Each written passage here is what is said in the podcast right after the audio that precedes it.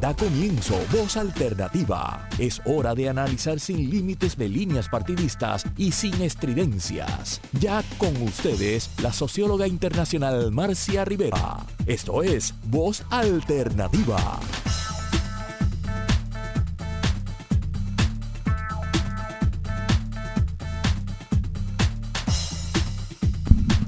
Muy buenos días, amigas y amigas. Me voy a quitar la mascarilla porque estamos en el estudio solitos, así que solo con mi invitada de hoy, eh, que ya mismo paso a presentarle.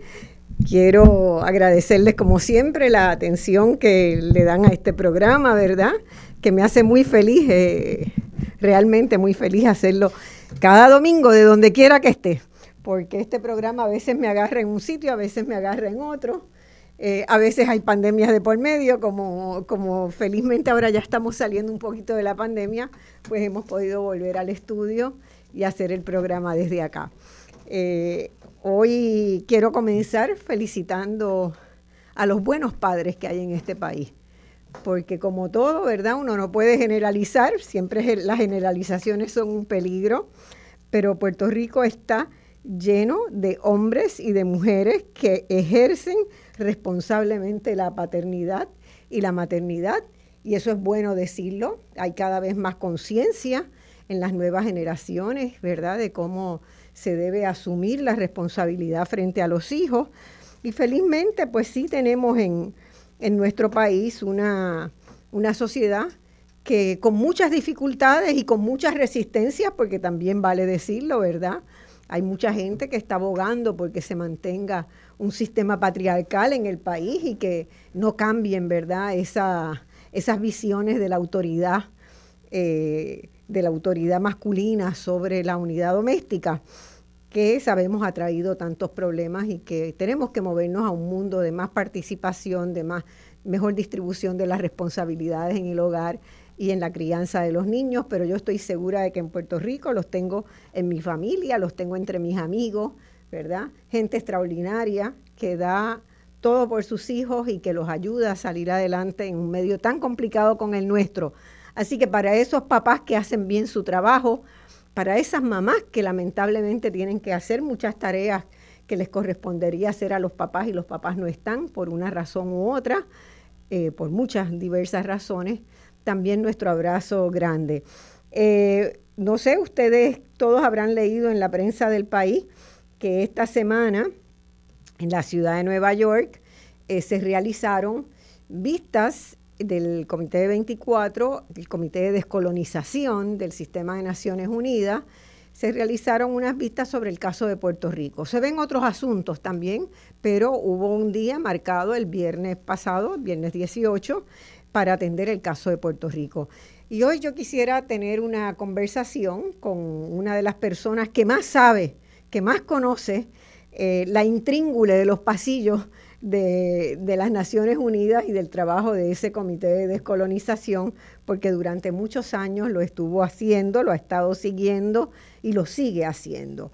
Este, desde donde quiera que esté, está pendiente y está iluminando el camino de las personas que van ¿verdad? a ser peticionarios en, en esta coyuntura particular.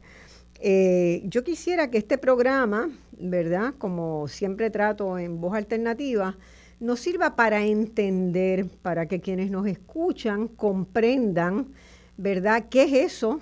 Primero que comprendan lo que es el sistema de Naciones Unidas, que en general en Puerto Rico se conoce poco, que comprendan cómo funciona ese comité de descolonización que se creó en el sistema de Naciones Unidas ya hace varias décadas para atender los reclamos, ¿verdad? Y además los acuerdos que dan base y fundamento a la creación del sistema de Naciones Unidas, donde básicamente hay una idea fundamental que con esa vamos a despegar el programa y les voy a presentar a nuestra invitada de hoy. Eh, es una idea fuerza muy importante y es que el colonialismo es una forma de subordinación inadmisible inadmisible. El sistema de Naciones Unidas, cuando se organiza, se organiza para defender el derecho de todos los países, de todas las sociedades del mundo a autogobernarse y autodirigirse y conducir sus propios asuntos. Y el colonialismo podemos tal vez comenzar por ahí. Estoy adelantando un poquito el contexto, ¿verdad? De este contexto, el marco filosófico, teórico de esta conversación. Podemos equipararlo al machismo, que le niega la posibilidad a las mujeres, ¿verdad? Que presume que la superioridad de uno sobre el otro puede dar paso al poder y al control, ¿verdad? Del cuerpo, de las ideas, de las actividades, de lo que puede hacer y no hacer una mujer. Entonces el, patriarcado y el machismo supone eso, y esa es una idea que ya hoy se considera este, inadmisible en términos de los derechos humanos, de reconocer que cada persona tiene derecho sobre sí mismo. Eh, y también tiene una relación con lo que fue la esclavitud. Y ustedes recordarán que hay, ¿verdad? Una, hubo unas luchas enormes contra la esclavitud en prácticamente el mundo entero y que la esclavitud se fue aboliendo, se fue prohibiendo, aunque todavía quedan reductos de formas de trabajo que podrían considerarse esclavistas en algunos países y en algunas regiones de países. Entonces se fue generando un consenso de que de la misma manera que la esclavitud era inaceptable, que la sujeción de las mujeres a los hombres es inaceptable, la sujeción de un pueblo, de una colectividad, de una sociedad a otra es inaceptable.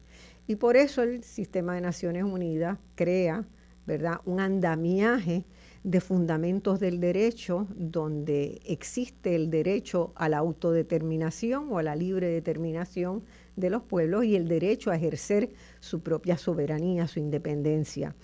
Eh, vamos a hablar de todo eso hoy, cómo eso funciona, cómo eso se operacionaliza en una conversación como la tenemos aquí todas las semanas, sin estridencia, sin estrés, honesta, transparente, para que todos nos entendamos y sepamos qué podemos esperar de ahí, qué no podemos esperar, por dónde deberíamos ir. Para mí es un enorme placer de presentarles a, a Olga Sanabria. Olga Sanabria es puertorriqueña, de Puerto Rico y también prestada por ahí a, distintos, a distintos lugares, porque vivió en Nueva York, también vivió en La Habana, trabajó con Nicaragua en, algún, en, eh, alguna oportunidad. Eh, y Olga, eh, yo la conozco desde hace algunos años, me alegra un reencuentro que hemos tenido en los últimos años, que ella volvió a vivir a Puerto Rico.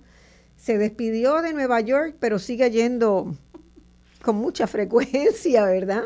A seguir los procesos allá. Olga estudió Derecho en la Facultad de Hostos, en la Universidad del Programa de Derecho en Mayagüez. Eh, ha sido profesora, eh, es una especialista en relaciones internacionales, ¿verdad? Y se ha dedicado con, mucho, con mucha vehemencia a estudiar cómo se da ese marco de relaciones entre los países y la normativa que se sigue, y fue estudiando el funcionamiento del sistema de Naciones Unidas. Eh, fue presidenta del Comité de Puerto Rico en las Naciones Unidas y en, esa, en ese desempeño pues tuvo la responsabilidad, ¿verdad?, de organizar, eh, colaborar, mediar, interceder, cabildear para que las vistas sobre el caso de Puerto Rico tuviera la gente que necesitábamos ¿verdad? Que el país necesita que estuvieran levantando sus voces y ayudar al comité a organizar esos trabajos y también eh, conversando con las delegaciones de los países del mundo. Fíjense que en el sistema de Naciones Unidas son hoy 193 países, ¿no? Los que participan, es mucha gente, son muchos países. Y, y ese trabajo es un trabajo de hormiga que durante muchos años estuvo haciendo la compañera. Y quiero destacar también que Olga Sanabria fue una de las, creo que fue la primera persona, que no estoy segura si fuiste la primera, pero creo que fuiste la que inició la huelga de hambre por la escarcelación de Oscar ah, López. Y eso recuerdo el momento donde, ¿verdad? Tuve la información y la noticia de que Olga había decidido iniciar una huelga de hambre por la escarcelación, porque es el testimonio más vehemente y fuerte que uno tiene de hasta dónde puede llegar la solidaridad del compromiso con una lucha y Olga Sanabria lo ha demostrado. Olga, es un placer tenerte contigo en el día de hoy. Vamos a conversar, siempre conversamos por ahí a ratito, pero hoy vamos a conversar en largo. Eh, hemos invitado también a algunos de los que estuvieron en las vistas a que estén con, con nosotros telefónicamente. No sé si lo vamos a lograr, porque francamente algunos están en este momento volando hacia Puerto Rico, algunos llegaron pasada la medianoche y no se han levantado todavía, pero este, si no, en algún momento los tendremos. La vista fue, fue el viernes, entonces este, la gran mayoría de ellos todavía no está, no está con nosotros. Hemos leído todas las ponencias, vimos las vistas, eh, vamos a decirles dónde van a encontrar los materiales y a darles referencia, porque me parece que todos los que nos están escuchando en Puerto Rico hoy y fuera de Puerto Rico, en la diáspora e internacionalmente, tenemos que ir cobrando más conciencia de la importancia de la coyuntura crucial que vive Puerto Rico hoy, en términos de que hoy ser una colonia de los Estados Unidos representa la mayor dificultad para el desarrollo económico y social de Puerto Rico. ¿Cómo vamos a lidiar con eso? ¿Y cuáles son las fuerzas que se están dando? De eso es que vamos a estar hablando. Olga, bienvenida, encantadísima en que estés con nosotros. Bueno, primero, gracias por, primero saludo a toda la audiencia y gracias por escucharnos. Eh, gracias por tus elogios y son recíprocos. En ese sentido, quiero felicitarte por este programa que sé que tiene una audiencia muy leal y que has presentado una diversidad de temas cruciales para el país. Este, además de eso, quiero darte las gracias por invitarme en el día de hoy y también por tu amistad.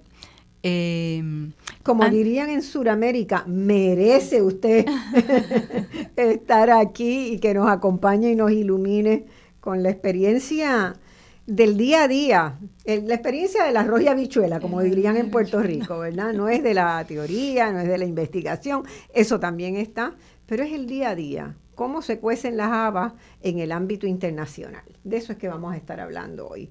Antes que sigamos, yo también quería hacer justicia eh, y reconocer los méritos y el trabajo de muchos compañeros y compañeras que no solamente estuvieron antes de mí, sino que siguen en el trabajo internacional. Eh, y en el trabajo en Naciones Unidas específicamente, quiero mencionar primero al profesor eh, J. González González, que el estuvo profe. el profe, que de hecho fue mi profe cuando yo estudié unos años en Fordham University, porque él dirigió eh, uno de los primeros programas de estudios puertorriqueños en una universidad privada. Y yo, pues, cogí prácticamente todos los cursos de ese departamento cuando llegué a Forum, incluyendo cursos con él. Así que él, es profe para todos nosotros, pero para mí tiene un significado muy, muy especial. Y además eh, recuerdo en clases donde yo estaba sentadita y no sabía del caso en Naciones Unidas, tenía 18, 19 años, y cuando el profe a veces terminaba una clase decía, ay, este me voy, yo voy ahora para Naciones Unidas, voy a coger la guagua, este, etcétera.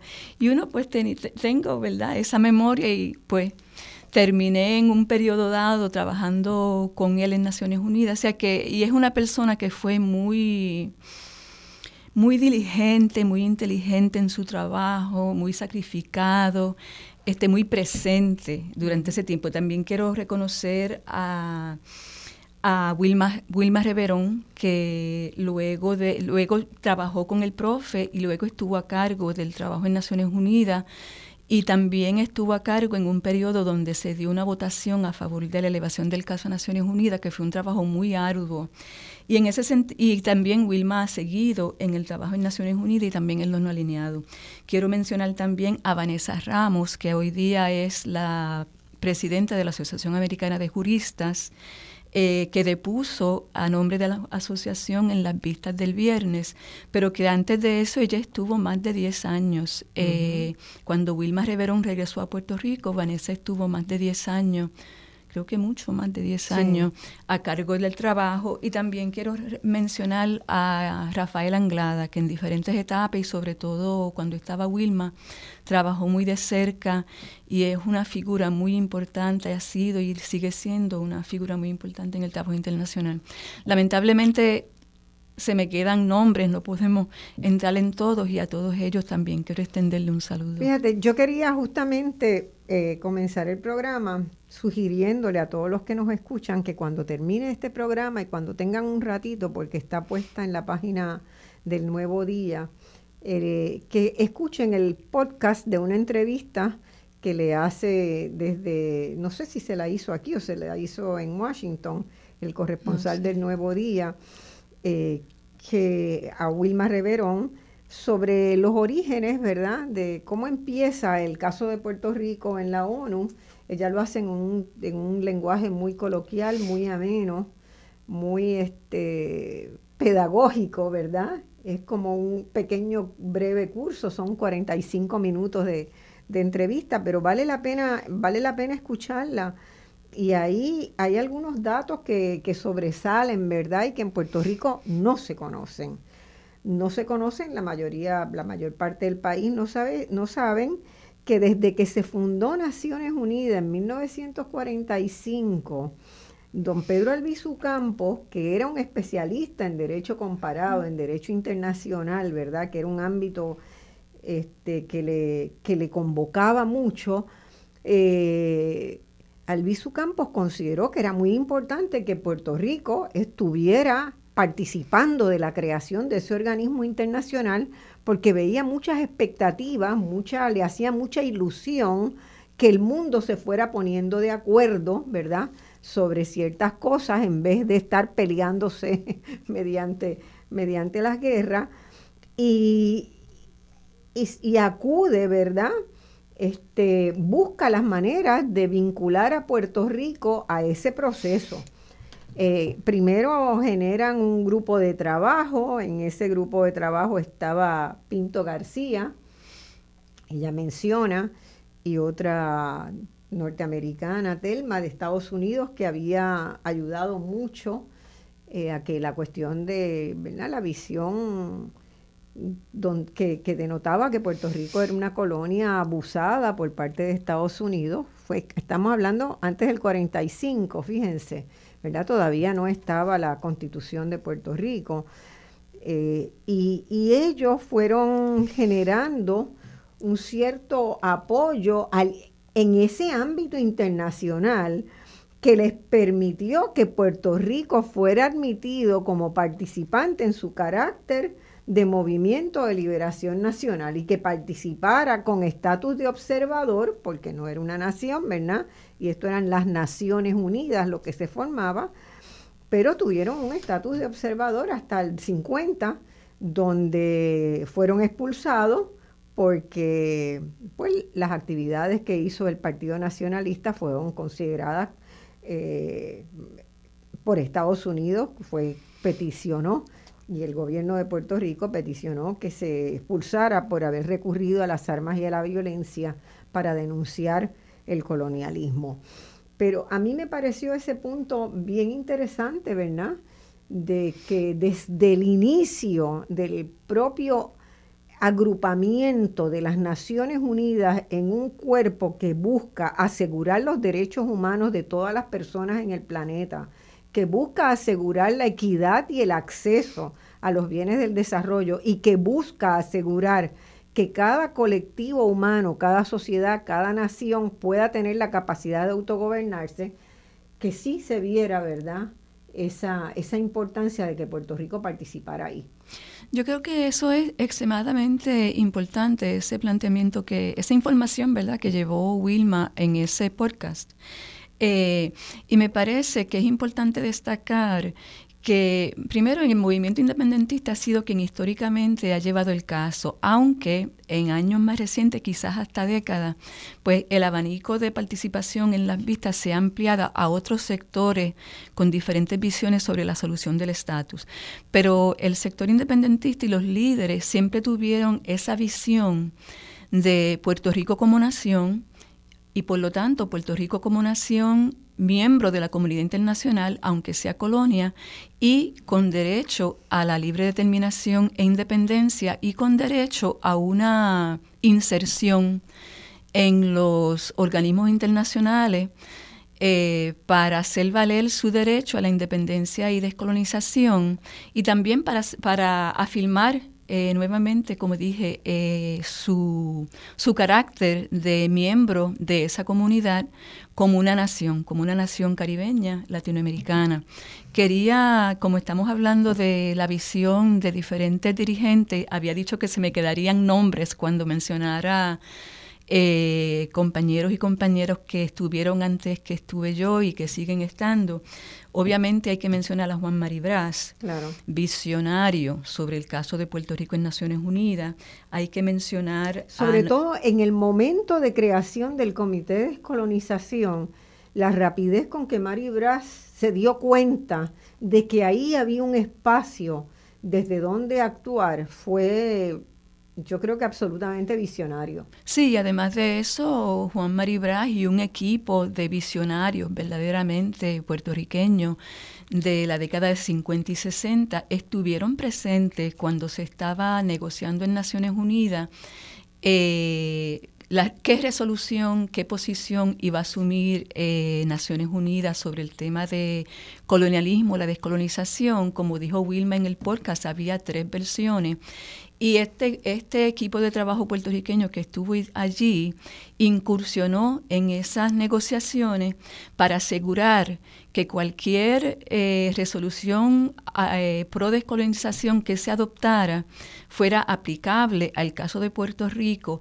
a pesar de la fundación del Estado Libre Asociado que se presentó como un modelo de autogobierno y a pesar de la resolución 748 eh, Romano 8 que, que, prácticamente fue la resolución que sacó a Puerto Rico de la lista de territorios no autónomos. O sea, ese equipo aseguró que lo que se adoptara en Naciones Unidas en ese momento, que fue trascendental, porque en ese momento quedaba un sinnúmero de países en Asia, África, América Latina, el Caribe, colonias todavía, este, aseguraron que esa resolución fuera aplicable a el caso de Puerto Rico, a pesar de estas circunstancias que he descrito. Antes que sigamos, quiero, quiero mencionar... Yo les recomiendo de verdad que oigan el podcast De, de, Wilma, de, Wilma.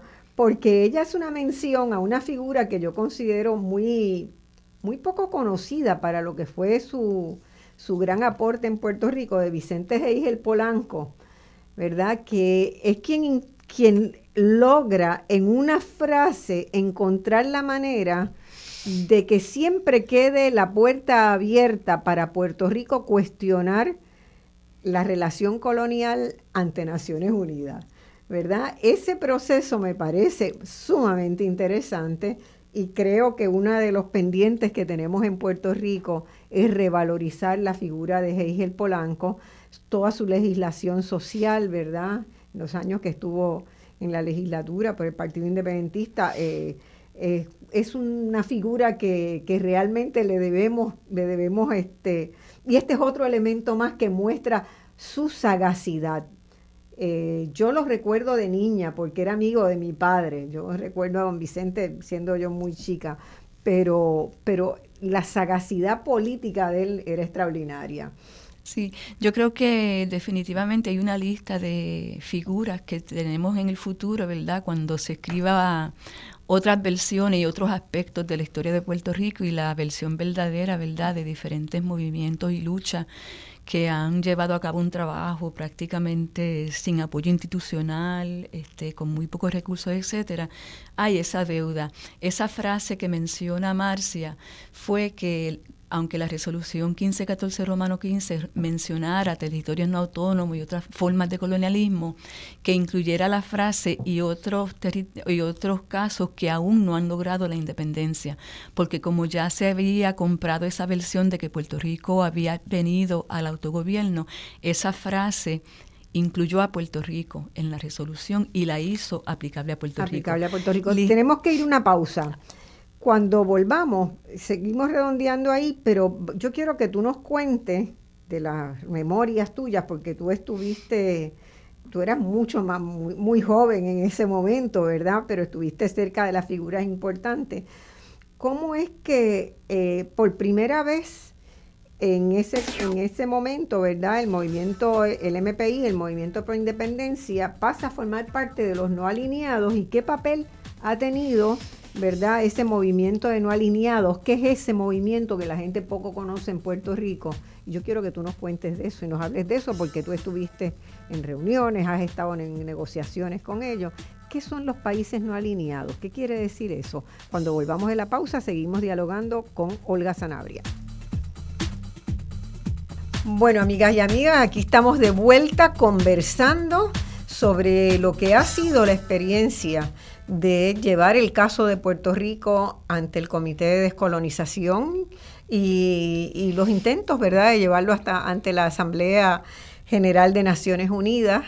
Y tenemos con nosotros a la profesora Olga Sanabria, que es una persona, una, una persona que podríamos, que podríamos decir actor, actora, actriz viva en ese, en ese maravilloso proceso que viene desde hace varias décadas.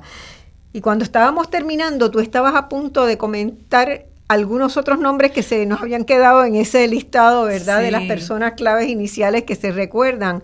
Eh, y quiero entonces que pasemos después de eso de a la discusión de los no alineados. Te agradezco mucho la nueva oportunidad para mencionar otra figura. Este, ya mencionamos a Juan Maribra y diferentes aspectos. La compañera Piri Fernández de Luis fue una figura ah, espectacular, espectacular en el apoyo y la presencia en el caso en Naciones Unidas cuando el comité empezó a celebrar vista y se iniciaron unos cabildeos eh, y Piri era muy activa con los países del Caribe, francófono, conocía, era una enciclopedia sobre la cultura caribeña, este, entonces muy importante y además, Además, este, su forma de expresión, ella agarraba, echaba mano de sus dotes de, actorales, sí, sí, dramática, poéticos. Dramática totalmente. Y las presentaciones de Piri eran extraordinarias realmente. Ojalá que hubiera grabaciones de algunas de esas cosas. Y además Piri era trilingüe, perfectamente dominaba el castellano, el inglés y el francés a perfección total por lo tanto era una excelente embajadora para las negociaciones, ¿verdad?, con los distintos países y, una caribeñista en serio. Y habías mencionado también a, Luis, a Juan, Antonio, Franco. Juan Antonio Franco había sido presidente de la Organización de Juventudes Cristianas, no me acuerdo bien el nombre, y fue muy activo en el caso de Puerto Rico a nivel internacional en los no alineados y también en Naciones Unidas y llegó a presidir el Comité de Puerto Rico en Naciones Unidas también, una delicia de persona. Eh, Lamentablemente fallecido muy tempranamente. Falleció demasiado, Muy tempranamente. Juan Antonio sí fue extraordinario y él con esa inserción que tenía, ¿verdad?, en el ecumenismo puertorriqueño, porque era una figura importante y relevante en el pensamiento ecuménico eh, puertorriqueño, también viajó el mundo y aprovechaba esos contactos y, esa, esas oportunidades para siempre eh, instar a, los pueblos del mundo a que conocieran la realidad de Puerto Rico. Y son figuras que ¿verdad? Nos, nos honraron con, con su desempeño y con su tesón y su pasión porque se conociera. Quería mencionar también ligeramente a José Milton Soltero, que durante mucho tiempo fue una figura importante, muy colaborador, amigo, este, aliado, ¿verdad?, con Juan Maribra en sus gestiones internacionales, acompañante incluso. Y que nos ayudaba financieramente también, vamos a decirlo, porque este, la lucha eh, en Estados Unidos y la lucha internacional tiene costos importante y había que ¿verdad? comprar un pasaje. Generalmente la gente que iba a Nueva York a, deponer en las vistas o a trabajar en los comités se quedaba en casa de amigos de amigos. A veces uno no sabía dónde te, dónde te tocaba ir a dormir, ¿verdad? Sí, Pero, también quería mencionar al compañero Noel Colón Martínez. Y Noel Colón Martínez, que, fue un gran pilar también y sigue siendo un referente y, una, y un oído de conversación en todo lo que tiene que ver con el trabajo internacional. Olga, yo querría preguntarte ahora, ¿qué es eso del movimiento eh, de no alineados? Si tú recuerdas, ¿verdad? Eh, ustedes saben que el mundo tiene muchos países, ustedes recordarán que en, que en la década del 60 comenzó lo que se llamó la Guerra Fría, que no era una guerra eh, era una guerra anunciada, pero era una guerra básicamente de acciones políticas y económicas, no de eh, armamento, ¿verdad? Eh, y esa guerra fría se recrudece a partir del año 59 con lo que está pasando en Cuba, ¿verdad? Eh, la revolución cubana en el Caribe representa un incremento en las tensiones de la llamada Guerra Fría, porque eh, Estados Unidos vio con mucha preocupación la revolución cubana y desde entonces la ha tenido bajo asedio, ¿verdad? Eso es un hecho. Y, y tuvo un impacto grande sobre Puerto Rico también. Entonces me pareció, me parece muy importante que nuestra población eh, reconozca que, Puerto Rico busca, ¿verdad? En este caso a través del movimiento del MPI, que era una organización política pequeña, sin duda, pero muy activa y muy estratégica.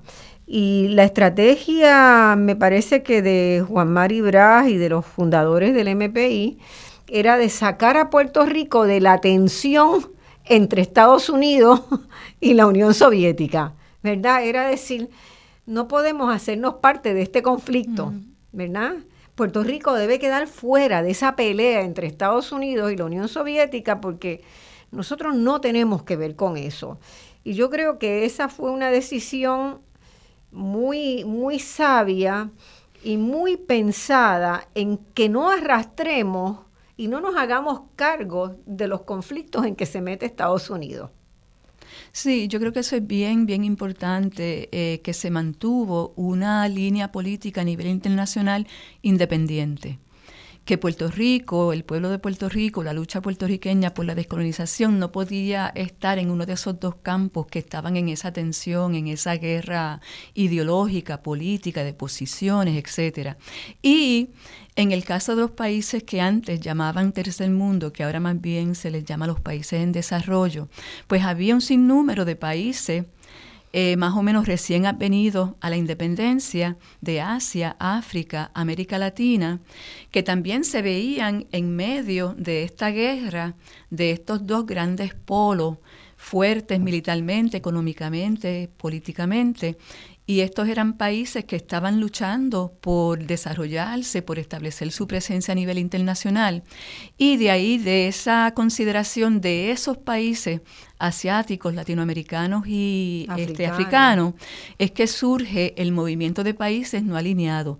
Pues el nombre que se le da a ese movimiento, pues lo dice, ¿no? Son, fueron unos países que eh, tomaron la decisión de agruparse en función de sus propios intereses como países en desarrollo, países pobres, países con, con una historia de opresión, de explotación colonial y que tenían, como dije anteriormente, sus propios intereses. Agruparse en esto que se llama el movimiento de países no alineados y en ese sentido presentar sus propias posiciones eh, sobre diferentes temas a nivel internacional que no necesariamente se alineaban con la Unión Soviética, con el campo socialista o con el mundo capitalista, con Estados Unidos. Este, entonces, eh, los luchadores puertorriqueños determinaron que tomando en cuenta que Puerto Rico tenía que tener apoyo de todo el espectro político internacional, no podía alinearse y que su medio natural iba a ser también el movimiento de países no alineados. Y eh, logró insertarse en el movimiento, fue a varias cumbres antes de ser aceptado como miembro observador del movimiento, el Partido Socialista Puertorriqueño. Y hay que mencionar dos cosas. Eh, primero, el papel de Cuba en apoyar que Puerto Rico pudiera estar presente en las reuniones, incluso antes de ser reconocido como miembro observador, pero también en función de que se le reconociera al Partido Socialista, a Puerto Rico a través del Partido Socialista, como miembro eh, observador. Eh, Olga, fíjate, en sí mismo yo quiero destacar el hecho, todo el mundo piensa aquí, ¿verdad? Que la revolución cubana fue en contra de los Estados Unidos. y que el antagonismo contra Estados Unidos de Cuba era brutal. Y sin embargo, eh, Cuba eh, ha sido siempre un líder grande, importante en los no alineados. Cuba nunca estuvo alineada en esa confrontación contra Estados Unidos y en favor de Rusia, nunca lo estuvo. ¿Verdad? Eh, Cuba ha sido emblemática su participación en los no alineados. Y eso yo creo que es algo, es uno de los grandes mitos que corren en esta sociedad de que, de que Cuba le declara la guerra a Estados Unidos. Cuba tiene un proceso interno, ¿verdad? De repensar la sociedad cubana en función de la equidad, de la justicia, de los derechos humanos y de todas las demás cosas. Pero en la pugna, ¿verdad? En ese mundo bipolar que se había creado, que era Estados Unidos o la Unión Soviética, Cuba nunca dijo, expresó al contrario, Cuba siempre estuvo con, los no alineados. Y eso es importante que la gente en Puerto Rico lo sepa, porque se construyó ese mito de que Cuba eh, era antagónica a Puerto Rico porque defendía, ¿verdad? En ese mundo, en esa concepción de mundo bipolar, defendía a la Unión Soviética y eso, eso no es cierto. Y más aún, Cuba entonces lleva de la mano a Puerto Rico y exhorta, ¿verdad?, que Puerto Rico también tome una posición que realmente es lo mejor que, se, que, que, que, le convenía al país, ¿verdad? Que quedar atrapado en, esa, en esa, ese mundo bipolar que se había creado. Eh, y en esos mismos años, y yo creo que eso es lo interesante de todo esto, mientras tanto, en Naciones Unidas se estaba preparando para la creación del Comité de Descolonización, ¿verdad? Y es muy interesante que el movimiento de no alineados va a ser un actor decisivo, un participante decisivo, no solo en el proceso de Puerto Rico, sino en el acompañamiento de las luchas contra el colonialismo, ¿verdad? En todos los países que eran coloniales. Y producto de ese proceso en el Caribe advienen a su proceso de autodeterminación muchísimos países que les va muy bien hoy. Nadie habla de que, nadie nunca escucha que Barbados es una tragedia, ¿verdad? Nadie, y, y sin embargo, pues Barbados fue uno de los países que adviene, ¿verdad?, su independencia a través de un mecanismo de descolonización, un país mucho más pequeño que Puerto Rico, un país probablemente, y sobre todo en, el momento, en, ese, en aquel momento, con menos recursos y capacidades internas que las que tenía. Puerto Rico. Eh, y sin embargo no miramos, no miramos a eso. Sí, yo creo que en Puerto Rico, con el Estado Libre Asociado y el proyecto de desarrollo, Operación Manos a la Obra, eh, pues hubo una ceguera en cuanto a lo que era el Estado Libre Asociado y ese proyecto y cómo eventualmente, y lo estamos viendo en estos días, eh, el hecho de que el Estado Libre Asociado no erradicó el colonialismo iba a tener consecuencias a mediano plazo en cuanto a aquel proyecto económico que, como estamos viendo ahora, colapsó. Pero quería volver al tema de, Cuba y los no alineados eh, y el papel de no alineado en el caso de Puerto Rico. Este, primero que una de las cosas que, que, confundió, ¿verdad?, que hizo creer que Cuba sí estaba alineado, es el hecho de que Cuba siempre mantuvo unas relaciones internacionales con el campo socialista y de hecho tenía una relación mucho más fluida que haber pretendido eh, esa que la relación fuera fluida con Estados Unidos, con los países occidentales, con los países desarrollados. Y de hecho, en su relación con este otro polo, pues Cuba pudo este, sobrevivir a pesar del bloqueo económico y a, través, y a pesar de otras formas del bloqueo contra Cuba. Este, así que eso es importante, lo que ha destacado Marcia, y creo que un poco el trasfondo es ese, porque se pensaba que Cuba estaba alineado, cuando en realidad Cuba fue propulsor eh, del movimiento de países no alineados y el caso de Puerto Rico en el movimiento. El movimiento, antes de... Eh, vale, vale la pena señalar también que la gente en Puerto Rico no lo saben, estoy segura que la mayoría de la población no sabe, que hoy y estamos hablando de los años 60, para acá ya han pasado 50 años, hoy el movimiento de no alineados tiene 120 países, ¿verdad? Que siguen trabajando por un mundo multipolar, que no quieren que se vuelva la confrontación este, bipolar que había antes y que en buena medida ah, son, son los países que han contribuido a universalizar los derechos humanos en el sistema de Naciones Unidas, a establecer las garantías, por ejemplo, para los migrantes de países que están, en, que están asediados. O sea, son voces muy importantes en favor de los derechos de todas las personas. Entonces, los no alineados siguen cumpliendo un papel eh, extraordinariamente importante en el mundo hoy.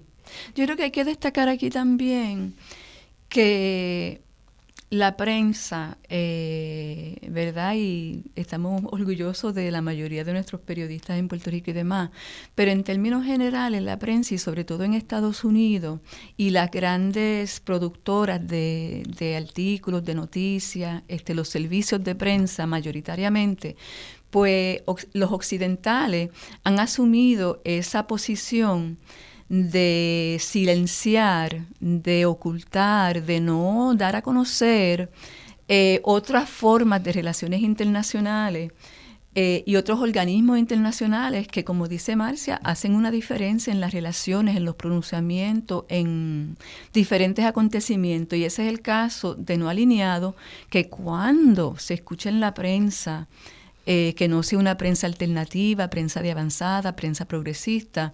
Se escucha en la prensa hablar de los no alineados y qué dijo no alineado sobre tal tema, sobre cuál, sobre tal crisis, en, etcétera. en temas como cambio climático, en, una enorme variedad de temas, los no alineados toman posiciones y son la voz de 120 países del mundo, ¿verdad? Es una proporción grande de países los que sigue estando ahí y tan activos están que el viernes Azerbaiyán, la delegación de Azerbaiyán, que es del directorio de... Es la presidencia. Es la presidencia en este momento, del directorio de los países no alineados, eh, se expresa a nombre de los 120 países en, en el sentido de que es importante que eh, se pueda avalar la lucha de Puerto Rico por el proceso de autodeterminación y el reconocimiento de la condición colonial de Puerto Rico. Eso debió haber sido probablemente una noticia de primera plana en alguno de los de los este, diarios del país, en alguno de los medios radiales o en las noticias de televisión y nadie lo vio. Eso pasó por debajo de la mesa. La mayor parte de la gente no sabe ni siquiera dónde está Azerbaiyán, ni qué son los no alineados, y los medios no le dan espacio a eso.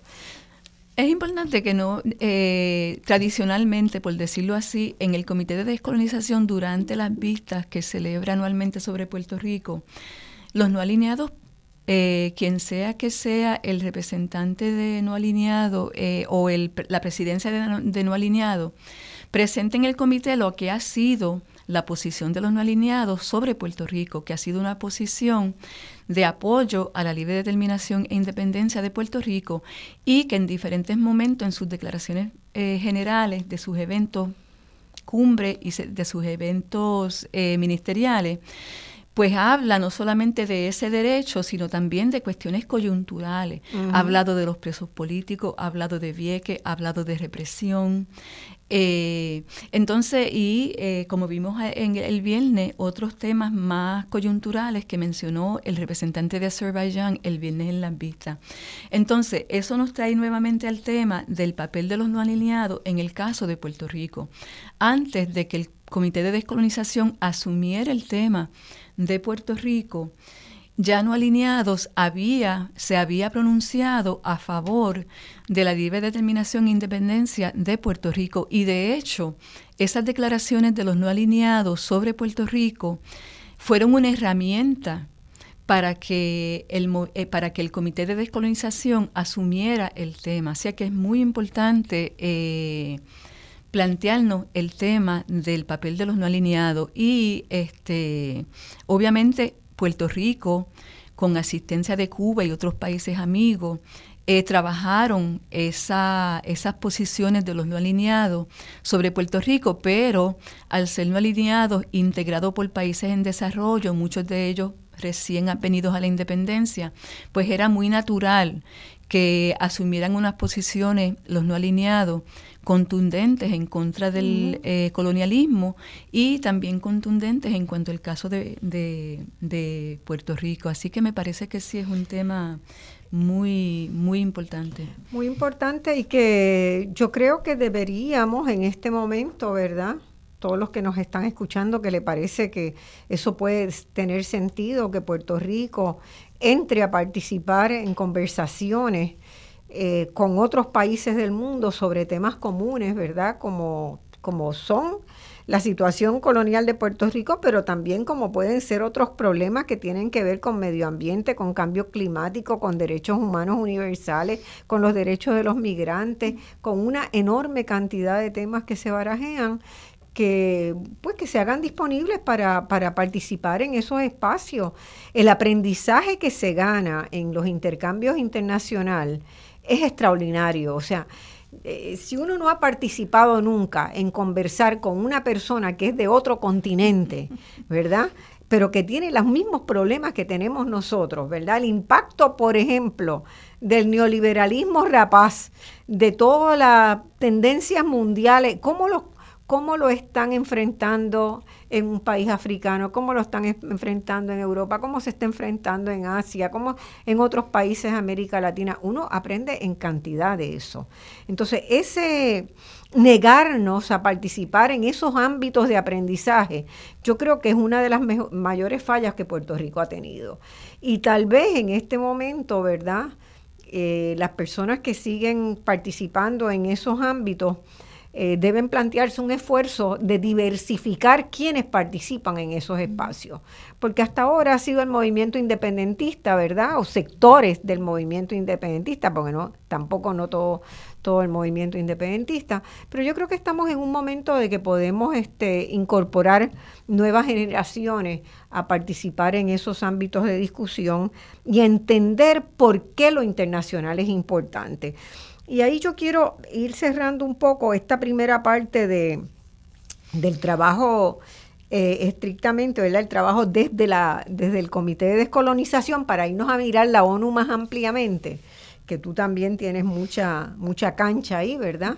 Este, en, el, en el 72 es la primera resolución sobre Puerto Rico, ¿no? Sí. Es la primera vez que ese comité, que se había creado 10 años antes, se expresa sobre Puerto Rico. ¿Qué dijo en ese momento? Se expresa planteando que va a asumir el tema y que lo va a seguir discutiendo. O sea, en eh, el se expresa planteando que es pertinente al Comité de Descolonización examinar el caso de Puerto Rico. Sí, luego en el 1970. Eso, eso no es poca cosa. Eso no es poca cosa. Mucho, mucho esfuerzo. ¿Verdad? y mucho tiempo, porque el 72 fueron 11, 11 años después del establecimiento del Comité de Descolonización que se estableció luego de la adopción en 1960 de la resolución 1514 Romano 15. Eh, ahí, ahí eh, si mal no recuerdo, ¿verdad? Rubén, eh, Juan Mari Bras y Rubén Berríos tuvieron una participación muy destacada y el comité y esa primera resolución viene avalada por planteamientos de ambos. Este, durante, ahora, ahora las, intervenciones se limitan, ¿qué? A 10 minutos. Cinco. A 5 minutos. Depende, depende. pero más o menos. Hay entre, entre 5 y 10 minutos es lo que le dan a un participante. Y eh, Wilma nos recuerda en esa entrevista de que efectivamente, y, y para mí fue un recuerdo, ¿verdad? Este, revivir el, el recuerdo de que ambos estuvieron cada uno un día completo frente a la comisión explicando lo que era Puerto Rico y cómo a 1972, 20 años después de tener una constitución, en realidad ya se demostraba que Puerto Rico era una colonia. Y yo me preguntaba el viernes, ¿verdad? Si añadimos 20 años más desde el 92, 30 años, desde el 92 hasta ahora, hoy Puerto Rico es más colonia que lo que era en 1972. Y, y eso eh, debe llamarnos a, la reflexión. Yo creo que ciertamente eh, en este momento estamos viviendo un, eh, un recrudecimiento del colonialismo en Puerto Rico, pero eh, me parece, y eso no es poco decir, y eso conlleva la crisis que tenemos económica, el colapso de diferentes instituciones, el desmantelamiento por la Junta de Control Fiscal de diferentes instituciones. Pero también hay que decir que en este momento hay una, un reclamo eh, prácticamente unísono del pueblo de Puerto Rico a favor de la descolonización. Tenemos, hay diferentes opciones de solución, etcétera, pero existe eso. Y además de eso, hay que decir también que ha adelantado terreno en Puerto Rico un mecanismo específico eh, para la descolonización. Y eso en relación al trabajo internacional y el trabajo en Naciones Unidas es muy importante porque muchas veces uno se puede reunir con un delegado y explicarle el tema y hablarle de la coyuntura de la historia, etcétera. Pero a mí, por ejemplo, me han preguntado, bueno, está bien, ustedes quieren la independencia, en tu caso particular hay un reclamo de descolonización, pero ¿cuál es la ruta que ustedes se plantean para ese proceso? Y es bien importante poder decir, bueno, en Puerto Rico hay un modelo de asamblea constitucional, hay un colegio de abogados y abogadas de Puerto Rico que ha desarrollado ese modelo, ese modelo en el momento actual está ganando más terreno en la sociedad en general. Son elementos de la coyuntura. Ya hay, este, hay este congresistas que están trabajando modelos similares, ¿verdad? El hecho de que se extienda el Congreso de Estados Unidos, no de la manera que nosotros quisiéramos, pero se extienda el Congreso de Estados Unidos eh, no sé si decir una inquietud o una preocupación o una atención al tema del estatus colonial de Puerto Rico, pero sí hemos visto en el Congreso de Estados Unidos que también eh, hay una atención a este tema. O sea que estamos en una coyuntura donde en el Congreso hay atención, eh, en Puerto Rico hay una, un consenso, por decirlo así, anticolonial y hay un mecanismo que está ganando terreno. Entonces, quiere decir que tenemos que hacer como un, digamos, y eso ya se viene discutiendo en diferentes esferas, este, un, por decirlo así en inglés, reset del trabajo internacional para aprovechar la coyuntura eh, y ver si en esta si podemos entonces a través de rearticular el trabajo internacional y el trabajo en Naciones Unidas lograr unos saltos. Quería añadir también el Tenemos que ir a una pausa, eh, tenemos que ir a una pausa, pero quiero señalar una cosita y después retomamos ahí. Eh, dijimos que en el 72 se hace la primera resolución, ¿verdad?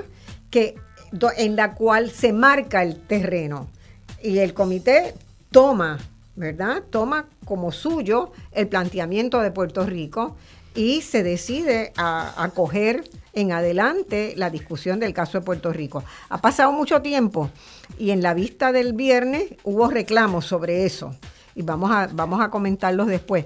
Pero quiero añadir una cosa, que hasta ese momento los dos principales actores, ¿verdad? Era de, esa, de ese reclamo eran independentistas, pero en el 78 se añade Rafael Hernández Colón, que va a las vistas del Comité de Descolonización a reclamar que se, cuando se definan las opciones de lo que es una opción descolonizadora, ¿verdad? Se reconociera la libre asociación como una forma descolonizadora. Y eso es un hito también en la historia de la discusión del caso de Puerto Rico, porque es el primer gobernante, era gobernador en ese momento, que acude al sistema de Naciones Unidas a decir que la constitución de Lela de Puerto Rico en realidad no nos sacó del coloniaje, ¿verdad? Y eso, eso tuvo también un peso bien importante en generar y, dentro del Partido Popular una visión, una corriente de pensamiento que veía, ¿verdad? la necesidad de que se revisitara ese, entre comillas, pacto que, se entendía que había habido entre Puerto Rico y Estados Unidos y que con el tiempo del 78 para acá lo que se ha hecho es reafirmar el carácter colonial. Vamos a la pausa y volvemos de inmediato. Bueno, amigas y amigos, volvemos aquí. Estamos con Olga Sanabria discutiendo eh, la cuestión colonial de Puerto Rico y la participación en los debates de la el Comité de Descolonización de las Naciones Unidas, cómo se ha ido viendo el caso de Puerto Rico. Eh, vista, una vista, la última vista fue hace tres días, el viernes de esta semana pasada, y estamos discutiendo, ¿verdad?, eh, cuál ha sido el papel de la ONU en los procesos de descolonización en el mundo, eh, cuáles son, ahora vamos a ver cuáles son las opciones que ha definido para que ha definido el Comité de Descolonización como opciones descolonizadoras y cómo Puerto Rico ha ido entrando en, esa, en esas conversaciones. Decíamos que en el turno pasado que en el 72 las estrellas de esas vistas habían sido Juan Maribras y Rubén Berríos, que le dieron un tiempo extraordinario. Bueno, en el 72 fue la primera vez que, decidió, pero en el 73, todo el, día hablando del comité. Claro, en el 73 fue la, fue la vista donde estuvieron Juan Mari y, y Rubén, después que el comité había tomado... ¿verdad? la decisión de considerar el caso de Puerto Rico y que en el 78, eh, cinco años más tarde, eh, Rafael Hernández Colón, en su carácter, eh, siendo gobernador y a nombre del Partido Popular, estuvo deponiendo en esas vistas, eh, reclamando, ¿verdad?, que se, la libre asociación se considerara una opción descolonizadora de Puerto Rico. Posteriormente, ya en los 90, ¿verdad?, tenemos el primer líder estadista puertorriqueño que acude al comité, que fue Pedro Rosselló, también a decir a señalar el carácter colonial de la actual relación de Puerto Rico y Estados Unidos. A lo que voy es que eh, a reiterar, ¿verdad?, que la historia nos va demostrando claramente que hay un consenso cada vez mayor en Puerto Rico, hoy prácticamente un consenso generalizado de que Puerto Rico es efectivamente un territorio colonial de los Estados Unidos y que todas las fuerzas políticas de Puerto Rico claman porque termine la condición colonial. Y eso es algo muy importante para el futuro de Puerto Rico porque tenemos que ver cómo lo vamos a hacer. Y hay una serie de propuestas que convergen en señalar que probablemente el mecanismo procesal más importante sea a través de una asamblea específicamente convocada, asamblea en el sentido de un proceso ¿verdad? No de una sesión, sino de un proceso que vaya definiendo las condiciones que habría para cada una de las opciones y que le presentara al país documentadamente, ¿verdad? ¿Cuál sería, cuáles serían las posibilidades.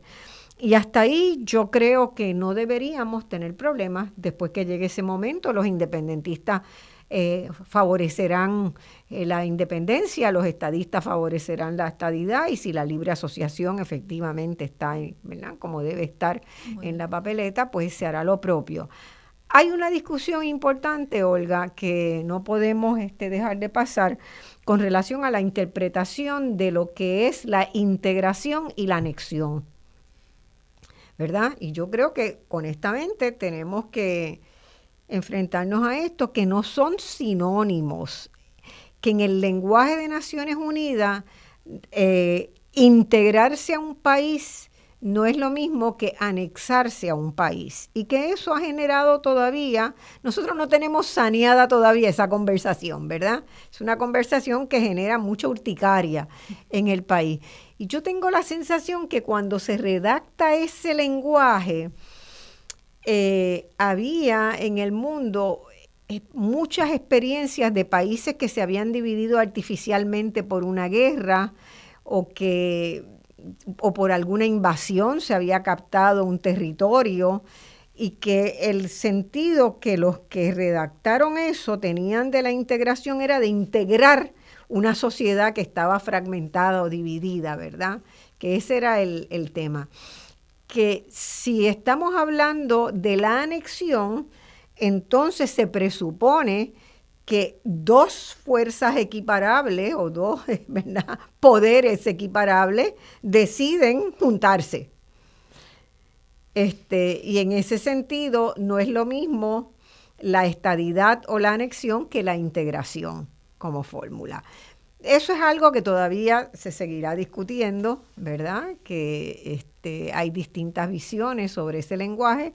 En algún momento yo creo que el propio comité tendrá que esclarecer esos términos. Yo creo que es interesante Este, la interpretación que está dando un sector anexionista, estadista, a la resolución 1514, 1541, perdón, eh, que es la resolución que establece cuáles son las fórmulas descolonizadoras y eh, mencionan independencia, libre asociación, e, e integración. Me parece interesante que los anexionistas estén interpretando que integración es igual que estabilidad.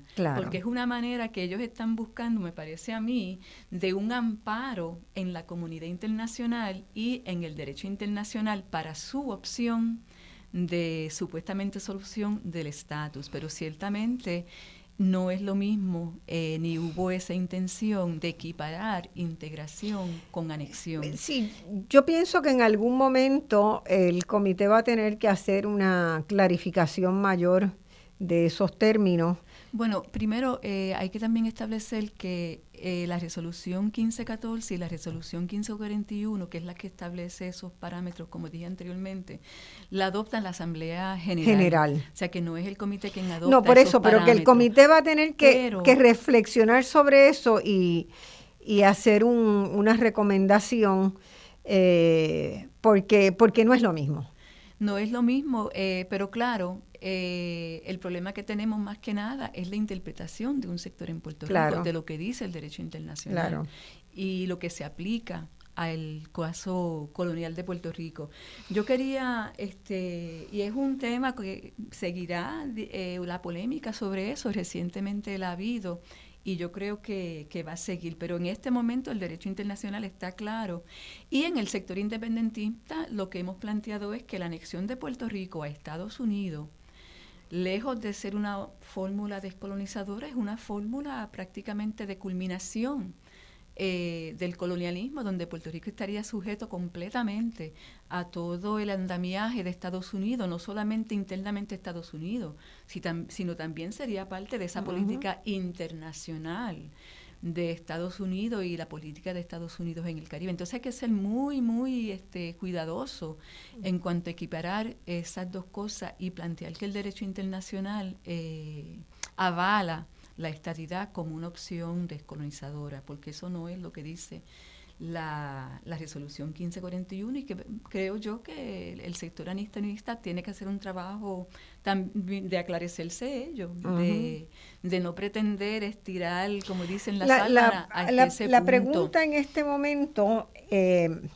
nosotros hemos visto desde que ¿verdad? el presidente Barack Obama y el Congreso de los Estados Unidos en, en ese momento, bajo su presidencia, conciben la creación de, promesa, aprueban el acta promesa que envía a Puerto Rico una, una comisión pluripotente, este, con todos los poderes, ¿verdad? Plenipotenciaria. Plenipotenciaria.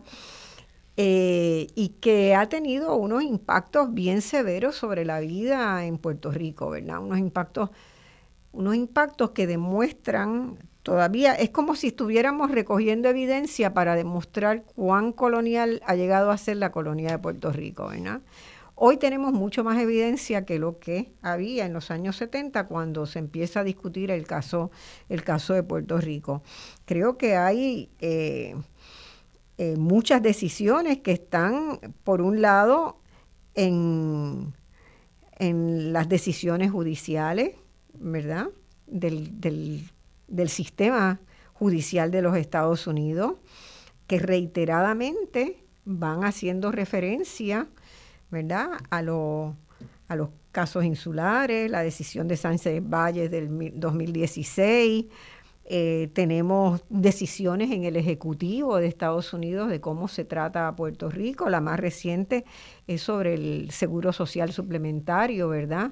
Donde el Departamento de Justicia de los Estados Unidos dicen, mm, no traspases esa vía, ¿verdad? Nosotros tenemos derecho a decidir qué va y qué, cuál es. El Departamento de Justicia está reclamando derecho a decidir qué derechos pueden no tener los territorios que tienen los estados, ¿verdad? a excluir a los territorios de derechos que son prerrogativas de los estados. Yo creo que lo que tú... Y eso, eso es terrible, porque tenemos mensajes del espacio de las leyes y de la toma de decisiones judiciales, ¿verdad? Y del propio Departamento de Justicia de los Estados Unidos. Tenemos decisiones que son del Congreso.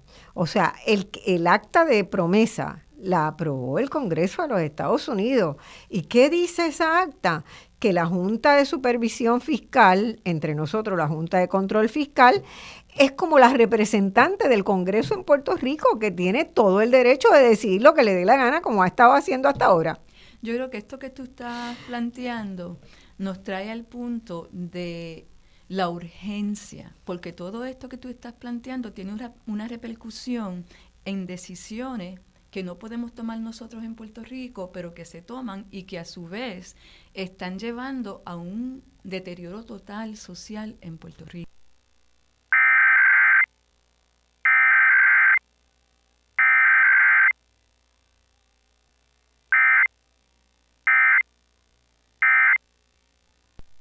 Eh, o los mecanismos de descolonización y también la urgencia de intensificar, rearticular el trabajo internacional. Yo quería traer un punto sobre las vistas, porque, eh, por ejemplo, en la prensa de hoy hay un artículo este, completamente en contra de Naciones Unidas, etcétera. A mí me parece que la oportunidad, por un, por un lado, la oportunidad de los peticionarios ante Naciones Unidas, cuando uno se sienta allí a escuchar los peticionarios, una de las cosas que uno nota son las coincidencias del pueblo puertorriqueño, de las diversas sectores de los diversos sectores del pueblo puertorriqueño representados allí y su reclamo. Entonces, hay un como un eco de reclamo en cuanto a diferentes puntos. Este, por ejemplo, la crisis por la austeridad. E, en este caso, el viernes pasado, prácticamente todos los peticionarios hablaron de la crisis por la austeridad de la Junta, el recrudecimiento del colonialismo, la urgencia y la crisis social, la opción de la Asamblea Constitucional de Estatus, la responsabilidad del Comité de los 24, la, la deuda sin auditar internacional, la deuda, el largo tiempo que lleva el tiempo en, la, en, el, en el comité. O sea que tú ves allí unos puntos que prácticamente todos los peticionarios, que quiere decir prácticamente todos los sectores que van allí, coinciden en esos temas.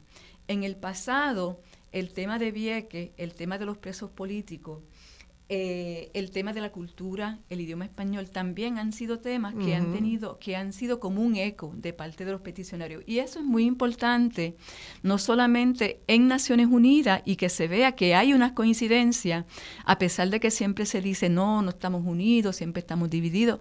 Tenemos que trabajar para una convergencia muy concreta, pero no hay duda de que hay unas convergencias de opinión, de criterio y de reclamo en el pueblo puertorriqueño y que se reflejan este, en el comité.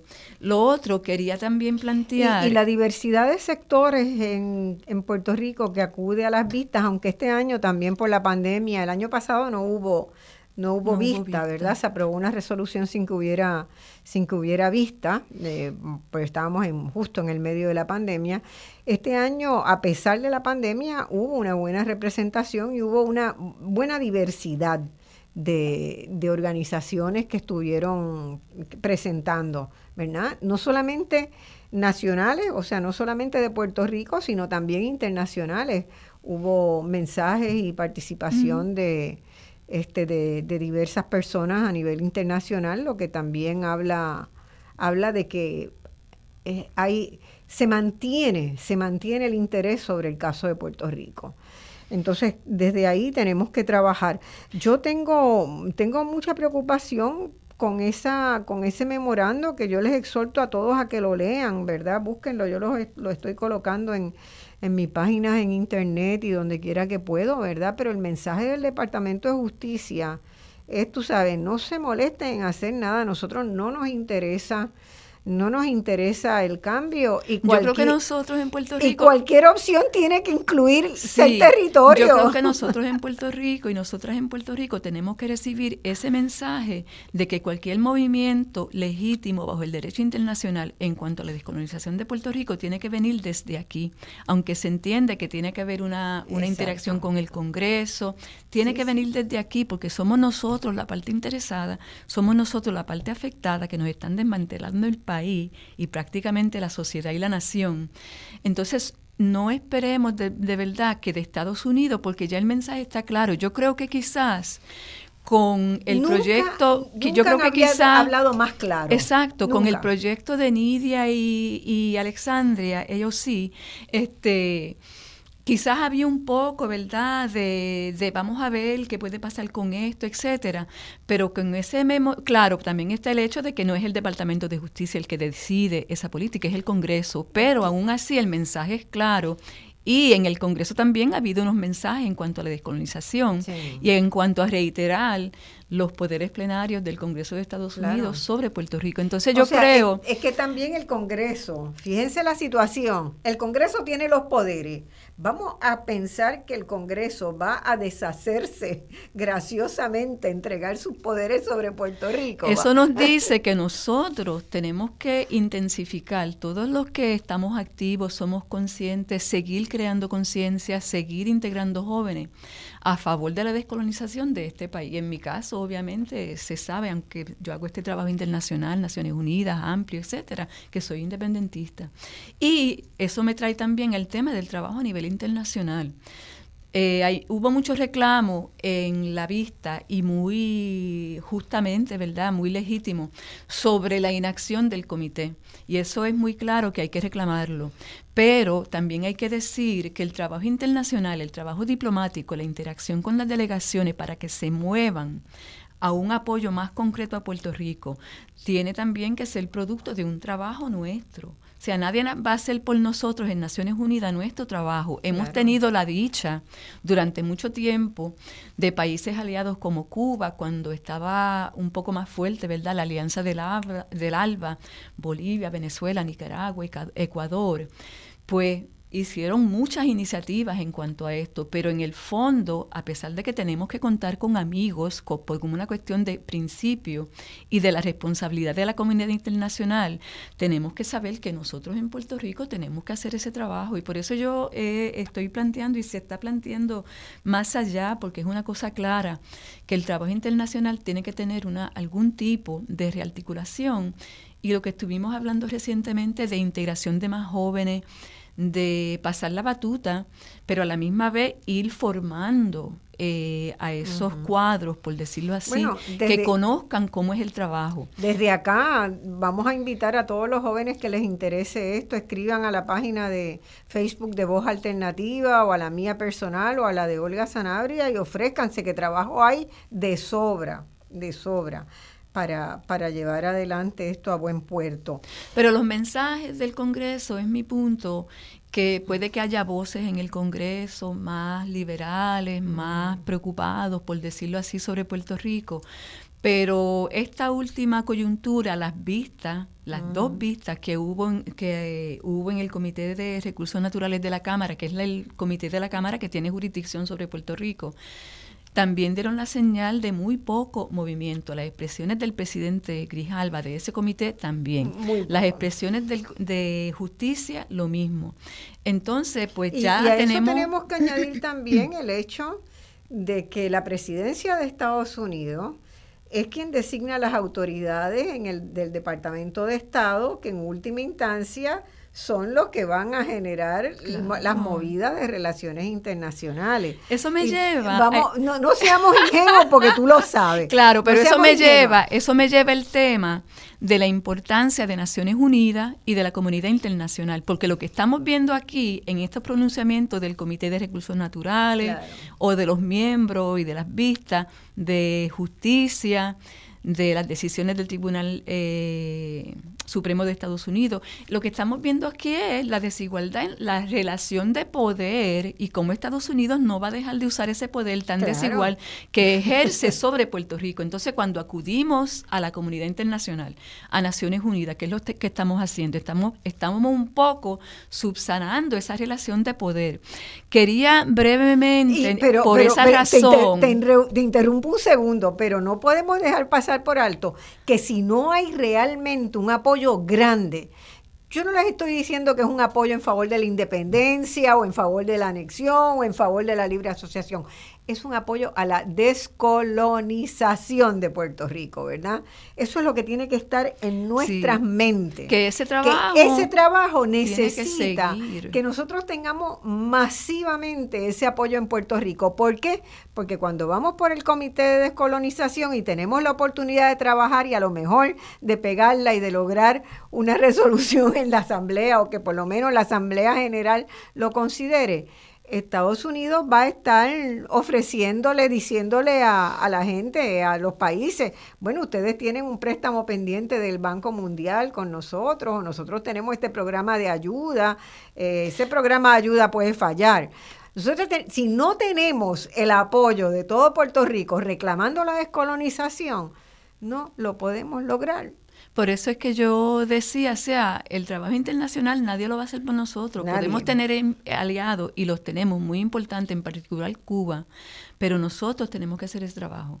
De, y incluye el tema de la Asamblea General. O sea, nosotros tenemos que hacer ese trabajo que es enorme. Este, entonces también quería plantear que tenemos que hacer también un trabajo de ir eh, eh, subsanando este discurso continuo, continuo, que vemos un ejemplo de él en la prensa de hoy, en el nuevo día de hoy, este, de menoscabar Naciones Unidas. Naciones Unidas no es un sistema perfecto, pero parte del problema es que hay una correlación de fuerzas ahí de unos países más poderosos que otros. Pero eso no quiere decir que el sistema de Naciones Unidas y el sistema de lo que llaman el sistema multilateral no sea importante, porque el sistema multilateral es lo que permite en un escenario que muchos países fuertes, débiles, más pequeños, más grandes, etcétera, puedan tomar decisiones conjuntamente en función de unos intereses. Y, y por eso es que el caso de Puerto Rico ha podido adelantar lo que ha adelantado.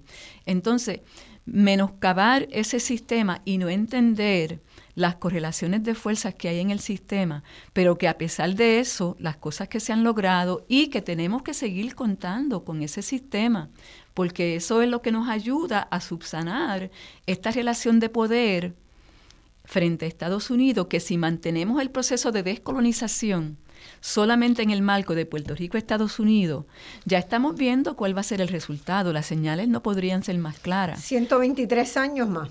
123 años más. Entonces creo que la coyuntura es muy positiva, incluyendo que la coyuntura es positiva a nivel internacional. Yo creo que la pandemia ha afectado mucho este internacionalmente y ha afectado mucho en Naciones Unidas en el eh, propiamente las decisiones, las dinámicas, este, las decisiones, las resoluciones, y eso se vio en el caso de Puerto Rico.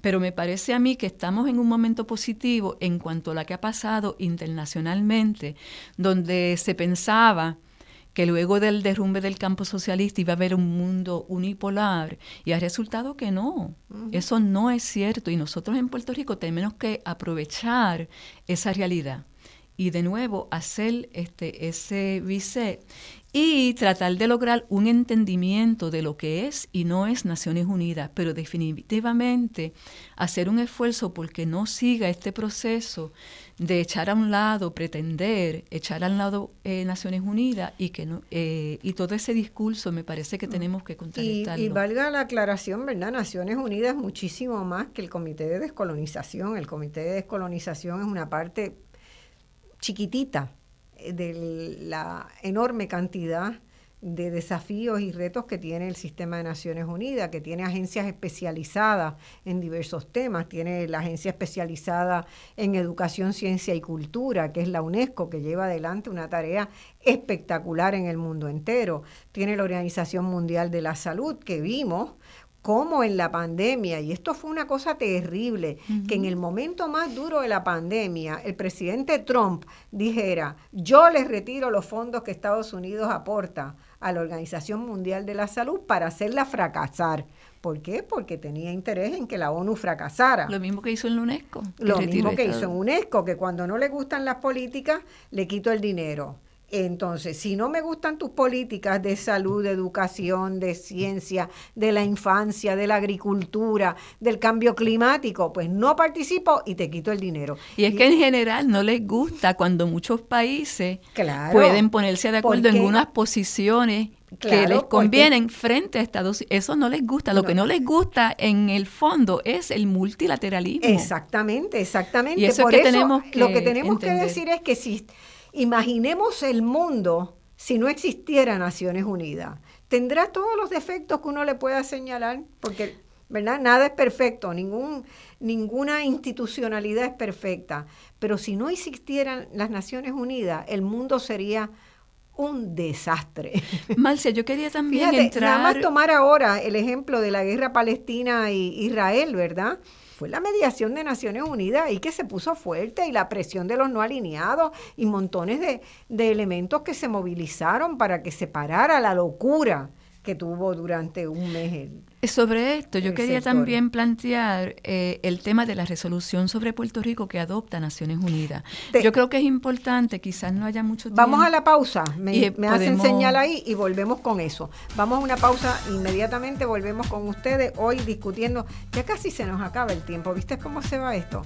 Este, eh, en el próximo segmento vamos a tomar llamadas del público, así que vayan preparando sus preguntas y comentarios por el 787 292 1703, 1704 y 1705. Volvemos en un minuto. 20. Bueno, mis amigos, volvemos al último segmento. Ya pasa muy rápido, siempre tenemos muchas cosas. este, hemos estado conversando con Olga Sanabria sobre lo que es, ¿verdad? Lo que han sido muchos años de trabajo dentro del Comité de Descolonización del Sistema de Naciones Unidas, viendo el caso de Puerto Rico, cuáles han sido los avances, son muchos. Estamos, coincidimos ambas en que estamos en una coyuntura muy interesante, extraordinaria, donde eh, al 2021, donde estamos, tenemos mucha más evidencia, dolorosa evidencia, de eh, lo que significa para el desarrollo, para las posibilidades de desarrollo humano, sostenible, integral de todas y cada una de las personas que habitamos esta isla, lo que significa no poder tomar las decisiones que hay que tomar para nuestro futuro. Y cómo el colonialismo, ¿verdad?, se ha agudizado y cómo durante los últimos años, particularmente los últimos cinco años, han sido dramáticos en reafirmar la idea, la intención y el carácter colonial que tenía Estados Unidos sobre Puerto Rico desde 1898, desde hace 123 años. Y hoy, eso que en el 52 se dijo que ya no era, se ha logrado demostrar que sigue siendo, ¿verdad? Y que es una relación muy compleja y que eh, los órganos que estarían convocados en Estados Unidos a reflexionar sobre cómo trascender la relación colonial, no lo están haciendo, están negados y nos han dicho que lo que les interesa es continuar con esta relación, incluso que cualquier futuro ejercicio de consulta al pueblo de Puerto Rico debe incluir, ¿verdad?, el que sigamos siendo colonia. Bueno, este, Olga, vamos a conversar un poquito sobre la declaración, ¿verdad? porque la declaración ha ido evolucionando. Eh, yo creo que el, eh, el, extracto, ¿verdad? El sustrato más importante es la afirmación de que Puerto Rico efectivamente muestra eh, una situación que vulnera lo que es definido como una, una relación equitativa y es una relación colonial. ¿Qué, podemos hacer con esa, con esa resolución? ¿Para qué nos sirve la resolución? Yo creo que eh, tenemos que intensificar el uso de la resolución o incluso en Puerto Rico pues empezar a usarla como una herramienta porque la resolución, como tú bien dijiste, pues reafirma el derecho de Puerto Rico a la libre determinación e independencia, plantea a Puerto Rico como un país latinoamericano y caribeño, eh, exhorta al gobierno de Estados Unidos a ejercer su, a, ejercer su responsabilidad en el proceso de descolonización. Eh, y hace una serie de otros planteamientos sobre Puerto Rico que son importantes. Y creo que esta resolución se puede utilizar como una herramienta en los movimientos políticos, los movimientos eh, de reivindicación en Puerto Rico. Eh, porque esto es un organismo internacional que reconoce la existencia de Puerto Rico, unos derechos de Puerto Rico, unas injusticias que se están cometiendo contra Puerto Rico. En ese sentido es una herramienta para la educación. Ahora, para poder hacer eso, también tenemos en Puerto Rico que ir eh, contrarrestando el discurso que describí anteriormente en contra de Naciones Unidas y lo que es Naciones Unidas y la importancia, por otro lado, de lo que llamamos el multilateralismo y educar sobre eso, porque puede ser un proceso de empoderamiento dentro de lo que es empoderamiento para los movimientos sociales, que de hecho los movimientos sociales, esos procesos empoderan. Pero el hecho de que un organismo internacional plantee el caso, plantee los problemas, plantee las injusticias, es también muy importante, pero como dije anteriormente, hay que contrarrestar el discurso anti Naciones Unidas, de que Naciones Unidas no hace nada, que es solamente una burocracia, que no se atreven, etcétera. Hay que entender bueno, mejor. Fíjate, si Naciones Unidas eh, no estuviera, yo uno de los organismos que yo más conozco de Naciones Unidas es la CEPAL, que es el organismo regional de economía, ¿verdad? Si no existiera Naciones Unidas, eh, si no existiera la CEPAL, por ejemplo, pocos países en la región tendrían sistemas estadísticos. Para empezar con una cosa bien sencillita, ¿verdad? No habría estadísticas de nada, no se sabría cómo funciona la economía, no se sabría cuánto se produce, no se sabría cómo estaría distribuido. Sin embargo, anualmente la CEPAL pone en nuestras manos un arsenal de conocimiento para encauzar los procesos económicos y sociales de la región y tiene una serie de publicaciones que deberían ser textos obligados en todas las universidades. Que no lo hagan probablemente obedece a desconocimiento de lo que hace Naciones Unidas o a estar tomando esas ¿verdad? opiniones desinformadas de lo que es Naciones Unidas. Ahora, yo he trabajado ahí, yo sé lo que se aprende ahí, yo sé cómo se construye conocimiento en esos organismos. A mí nadie me vende el cuento de que se pierde el tiempo, trabajan como locos en la CEPAL, en UNESCO, en UNICEF. Quiero ¿ah? hacer una anécdota. Dejan la vida, el cuero, los funcionarios por hacer un mundo mejor. Quería hacer una anécdota porque una vez, yo, yo he trabajado en varias instancias diferentes en Naciones Unidas y donde quiera se trabaja y se trabaja mucho, y se trabaja a todas horas, no solamente en las misiones diplomáticas, en toda la estructura que es distinta a la estructura de las misiones diplomáticas. Se trabaja mucho, mucho, mucho. Y yo una vez le dije a una amiga, eh, ay, estoy trabajando en un, tengo un contrato de trabajo en Naciones Unidas, y ella me dijo, ay, qué bueno, porque no se hace nada. Es, un poco, ¿verdad? Un ejemplo quizás extremo de esa visión que hay que contrarrestar. Y yo personalmente, que he trabajado en una misión diplomática, que he trabajado en la Oficina de Asuntos de la Asamblea General, que dirige lo que es el debate general. He trabajado en la UNICEF, he trabajado en el programa de ambiente y he trabajado también en la estructura. O sea, tengo una idea de lo mucho que se trabaja. Y, este, y, todo, y, eso sin, sin, hablar de lo que tú empezaste a describir, de los programas específicos, que tú empezaste con la CEPAL. Pero si hablamos de los programas de desarrollo, los programas de, de desarrollo de infraestructura, los programas a favor de los niños, a favor de las mujeres, que tienen Naciones Unidas en un centenar de países no se puede decir que Naciones, eh, Naciones Unidas parte de la premisa de que el desarrollo es importante si vamos a hablar de paz. Claro. Que, el que la descolonización es importante si vamos a hablar de paz. Por eso Naciones Unidas, el Comité de Descolonización, históricamente ha apoyado la escarcelación de los presos políticos puertorriqueños, porque reconoce que son presos políticos, reconocen que la colonia, la injusticia, la desigualdad genera violencia Entonces trabaja Naciones Unidas en una diversidad de programas para crear condiciones para que no haya estallido así este violento.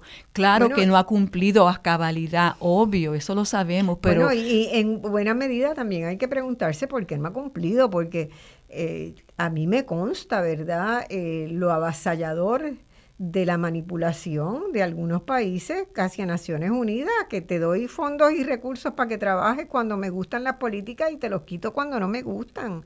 Y así no se puede sostener un sistema multilateral, ¿verdad?, bajo esa incertidumbre. Eh, en los 90, en la UNESCO se dio un gran debate hacia, desde mediados a finales de los 90 sobre la función de la, de la educación superior ¿verdad? Y UNESCO afirma el carácter público, afirma la necesidad de la autonomía, eh, afirma los principios fundamentales derechos humanos de, mediante los cuales se puede construir conocimiento libremente y difundir conocimiento. Bueno, pues en ese momento había un conjunto de empresas presionando particularmente a Estados Unidos y a Gran Bretaña para la privatización de las universidades públicas, ¿verdad? Y eso era una lucha y la UNESCO defendía la universidad pública, pero era un asedio. ¿Por qué? Porque la amenaza siempre era, si sostienes esa posición, te vamos a quitar los recursos. ¿verdad? Entonces, eh, eso, esa es una, una, contracara bien fea. Y muchas veces las dificultades de Naciones Unidas, cuando no puede hacer más, están relacionadas por esas presiones que le ponen los grandes países. Eh, no obstante, vuelvo y reitero, si no hubiera sistema de Naciones Unidas, el mundo sería un infierno y tendríamos que volver a inventar este, una forma multilateral de ponernos de acuerdo. Yo creo que, eh, lo que lo que estamos hablando también es, de nuevo, ¿Por qué es que en los países occidentales desarrollados, incluyendo Puerto Rico, hay un total desconocimiento de lo que es Naciones Unidas? No solamente desconocimiento, sino menoscabo, ataque, invisibilización continua, continua de Naciones Unidas. Claro. Y aquí, ¿verdad? Que sabemos menos que en otros lugares, muchísimo menos, porque no tenemos eh, presencia de esos organismos. En Puerto Rico no hay presencia de ninguna oficina de Naciones Unidas. Nosotros sí hemos ganado derecho, eh, eh, particularmente por los esfuerzos que hizo Rafael Hernández Colón en la década finales de los 70, por tener una presencia en los organismos regionales y Puerto Rico tiene asegurada una participación como miembro asociado en la CEPAL y como miembro asociado en la Organización Panamericana de la Salud la usa o no la usa dependiendo de quién esté en el poder. Y eso es horrible porque las relaciones internacionales en el mundo son indistintamente de los gobiernos, ¿verdad? Tú no puedes entrar y salir de un organismo porque cambió el signo del partido político que está en el poder y lamentablemente en Puerto Rico tiene un expediente vergonzoso en ese sentido, ¿verdad?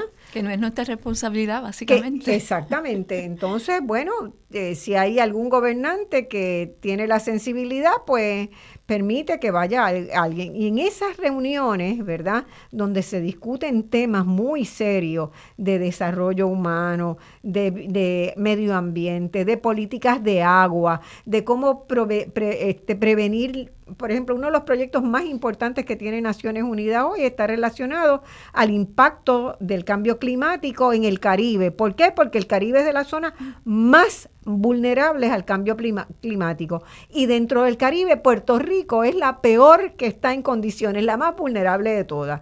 Y eso se discute todos los días sin que Puerto Rico esté ahí. ¿Por qué? Porque nosotros no reconocemos que haya pertinencia, pero los equipos científicos rinden sus informes y toman políticas los otros países para protegerse y nosotros no lo podemos tomar porque no estamos ahí.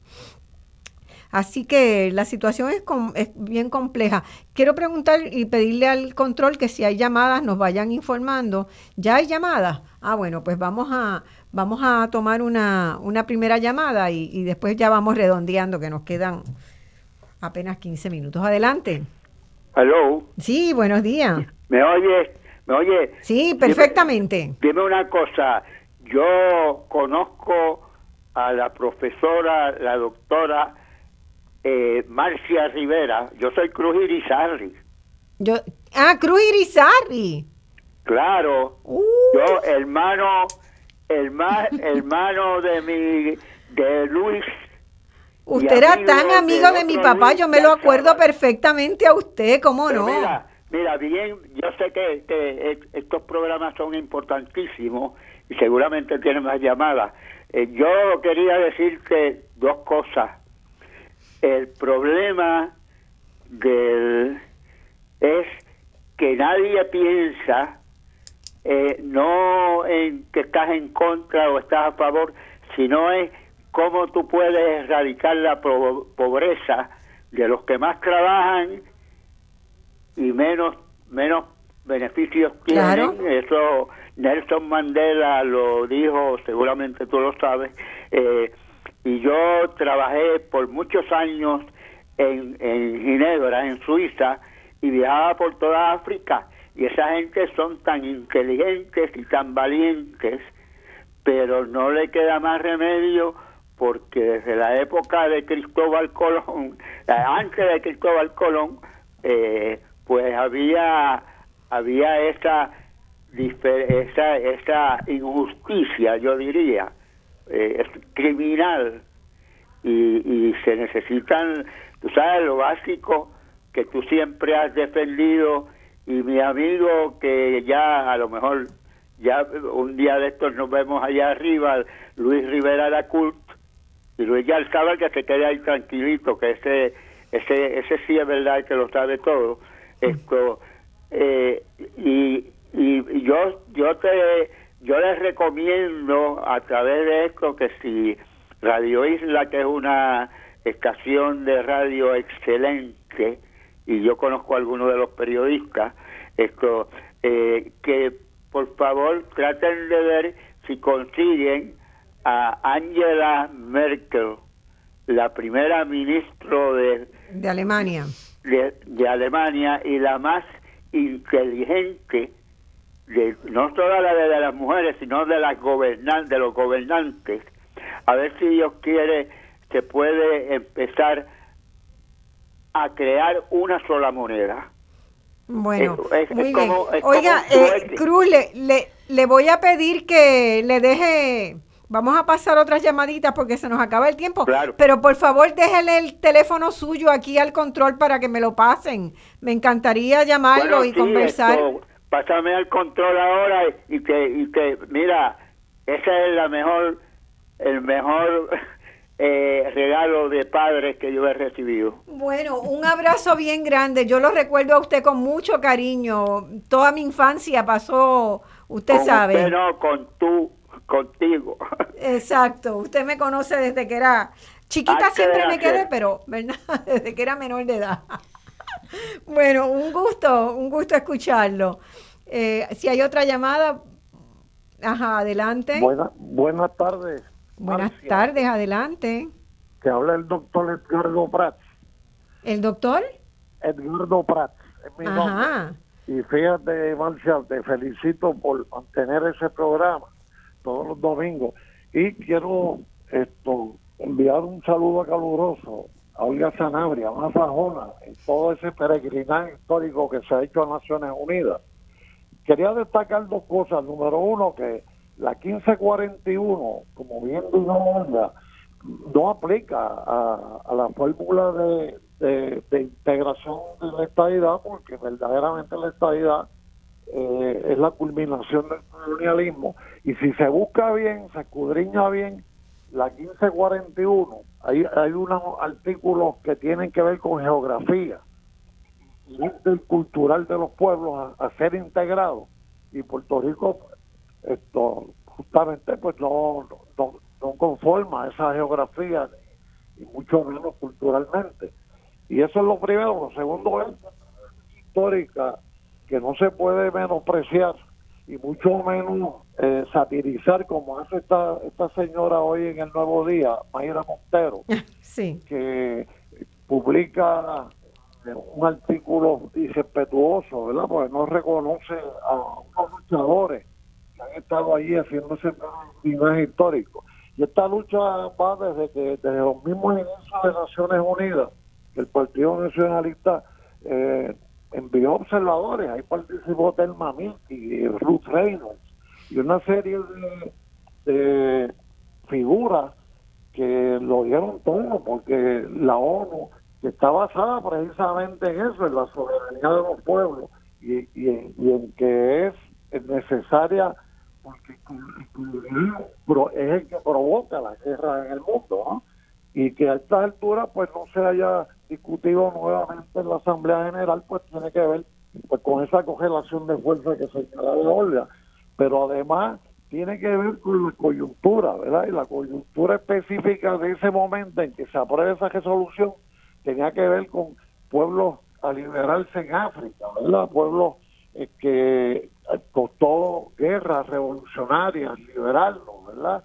Y Puerto Rico, pues hay que hacer un mayor esfuerzo todavía para, para plantear esa necesidad de la descolonización, todo, pues seguir alentando a nuevos movimientos a que participen. Yo doy la bienvenida a que, por ejemplo, una mujer, Trilce Torres, gran secretaria de Gran Oriente Nacional de, de la masonería, vaya allí, haga una ponencia. Me parece que eso es importante, siempre ha habido ponencias importantes ahí. Pues eso era todo, Marcia. Felicidades a, Gracias, gracias. Este, Olga, tú comentas, la ponencia de Trilce realmente causó mucho impacto porque ella le pidió en su, ¿verdad?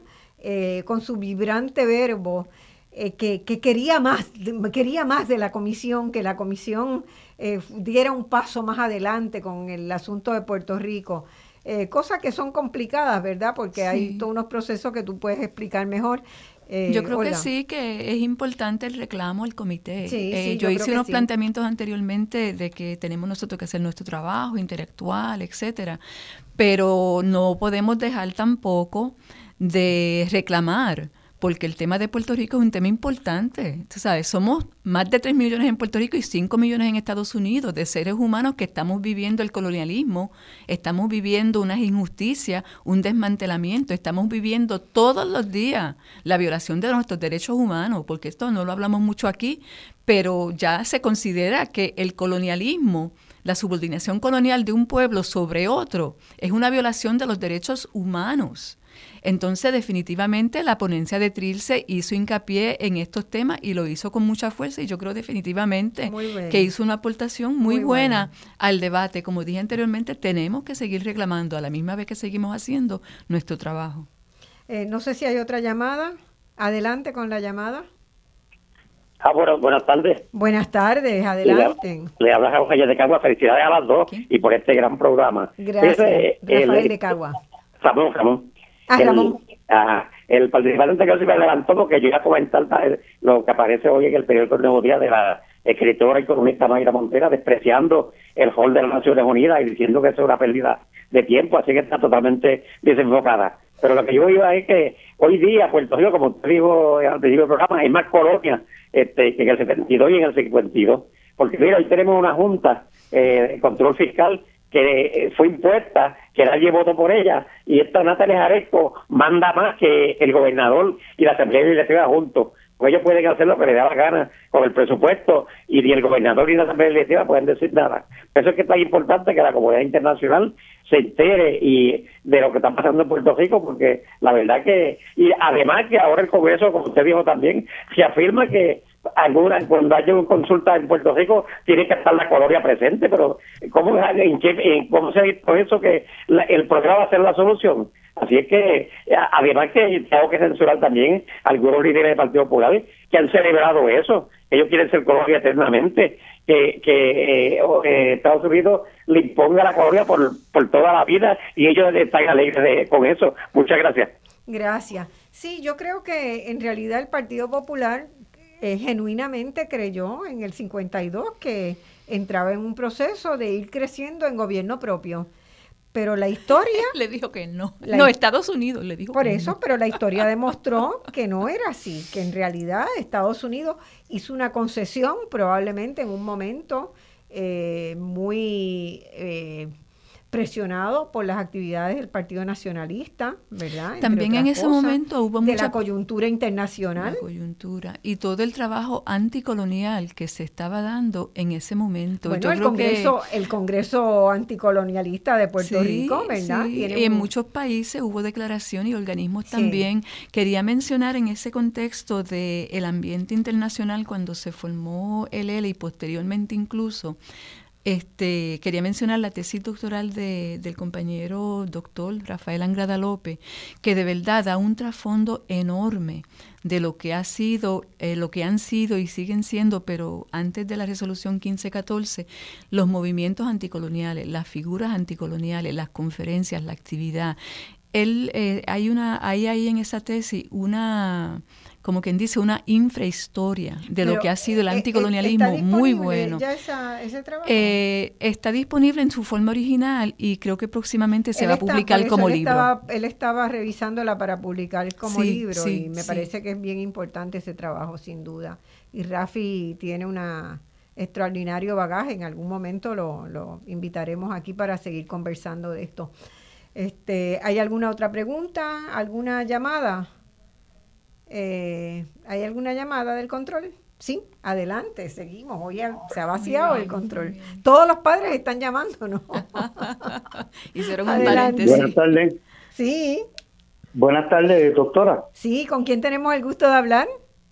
Gracias, eh, con Jaime Rodríguez Orengo. Ah, Jaime, cómo no, adelante, gusto, placer. Privilegio escucharla, sí, y a su como, invitada excelente tema para el Día del Padre. Felicidades a todos los padres, definitivamente, especialmente el mío que anda por allá por, con, por Miami con 89 añitos, con ah. Jimmy Rodríguez. Doctora, solamente quería decirle, yo sé que el tiempo apremia, eh, usted sabe que el pasado jueves hubo, perdón, el martes creo que fue, en el Colegio de Abogados una declaración de varias organizaciones con respecto a, a la posición nuestra eh, del estatus. Y quisiera simplemente recordar que el 15 de agosto tenemos una gran marcha que empieza desde el eh, Puente Dos Hermanos hasta la Casa de las Leyes, eh, donde la consigna de muchísimas organizaciones que están poniendo todo este granito cada cual, no a la estadidad, sí a la libre determinación o a la, a la descolonización. Que quisiera que recordemos eso para este 15 de agosto próximo, eh, hacer un, gran esfuerzo de país eh, que, que ya, ya, ya a esta altura del siglo XXI ya estamos próximos a 123 años, ¿verdad? De, de que sucedieron estos hechos en el 1898 pues ponerlos, ponerlos en el mapa nuevamente en este próximo agosto 15, no estadidad, sí a la descolonización. Muchas gracias, Jaime. Bueno, amigas y amigos, Olga, se nos acabó el tiempo. Pensábamos que, siempre pensamos que, que da bien, pero nunca da. Gracias a todos por su audiencia. Muchas gracias, Olga, por estar acá. gracias por invitarme. y esta fue una ocasión muy importante. Eh, hasta el próximo domingo. Que coman bien, sabrosos, sanos, con los padres, no se pasen de la raya con el lechón asado, las morcillas, los guineitos que deben estar en todos los hogares o en buena parte de ellos hoy. Coman sanito y nos vemos el domingo que viene y disfruten, disfruten con su familia.